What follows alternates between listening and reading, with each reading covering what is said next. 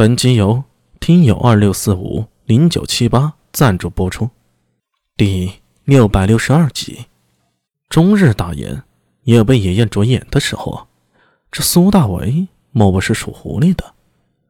长孙无忌目光凝视着苏大为，你想老夫用何下注？国公不必担心，我只是贱民一个，无品无级，没有国公的命金贵。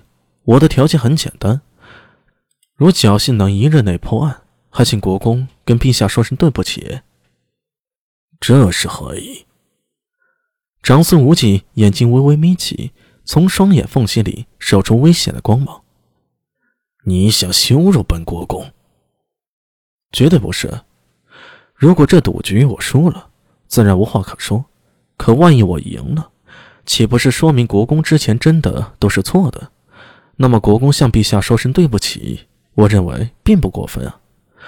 何况陛下是君，是天子，如果证明国公错了，道歉又何妨啊？我想以国公的度量，不至于不敢下注吧？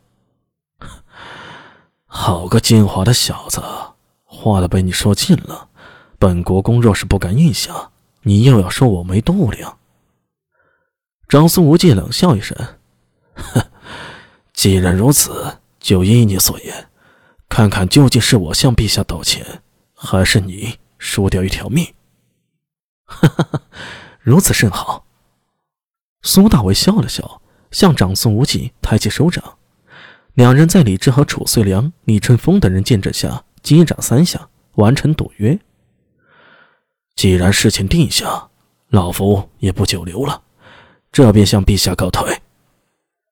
长孙无忌向李治拱手道：“稍后我会从长安抽调精通刑名之人，与苏大为一起办案。”说完，长孙无忌拱了拱手，转身昂然走出。楚遂良和李春风也跟着告辞离去。殿中只剩下武媚娘和李治、安定小公主和苏大为四人。媚娘，我这头痛，头痛的。好像裂开了，媚娘。刚才还端坐着，摆出一副君王气概的李治，忍不住按住太阳穴，喊痛起来：“阿弥，你过来！”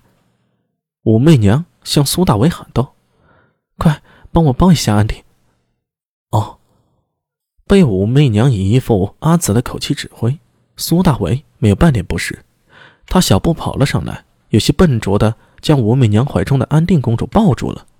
瞧你笨手笨脚的，轻一点啊！对，左手环过脖颈，右手从下面托住他。呃，阿紫，苏大为有些尴尬了。我我没抱过孩子啊，没抱过可以学啊。难道你想替我给陛下按揉？苏大为摇头否认。呃，不想。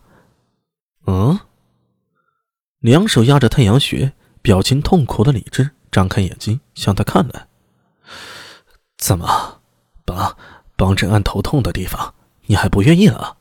呃，呃，陛下，叔爷有专攻，这个还是让阿紫来吧。苏大为一边说着，一边看着武媚娘走过去，用纤细的手指轻轻按压着李治的太阳穴。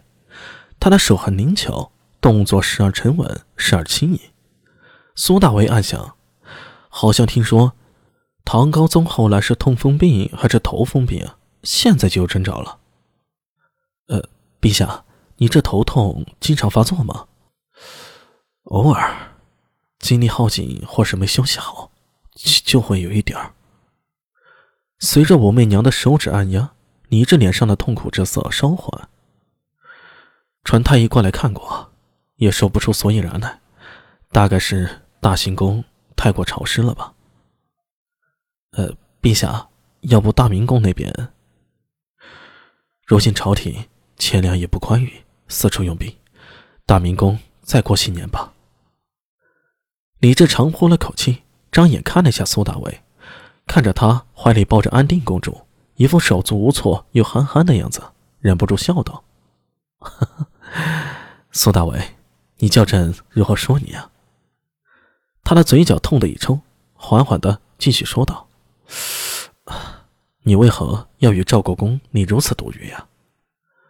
啊 如果我说是为了陛下呢？啊？李治和武媚娘一起看了过来。别说啊，这两人还真有夫妻相，那眼神、那表情，分别在说：“你编，你接着编。”呃，好吧，我说我是为了安定。苏大为认真的说道：“呃，也是为了阿紫。安定公主出了这事儿，想见宫内也有人想对阿紫不利。我不管别人怎么想，我既是阿紫的弟弟，就有责任照顾我的外甥女。谁害安定，我便找出那人，让他付出应有的代价。”这话说完，瞧着李治脸上还是不太信。苏大威苦笑：“ 是真的，而且。”以赵国公的手段，如果他查案，一来可能拖得太久，我担心抓不到凶手；二来我也怕被牵累进去。我身为长安县的不良副帅，即使查案，即使查跟安定公主和阿紫有关的案子，自是责无旁贷啊。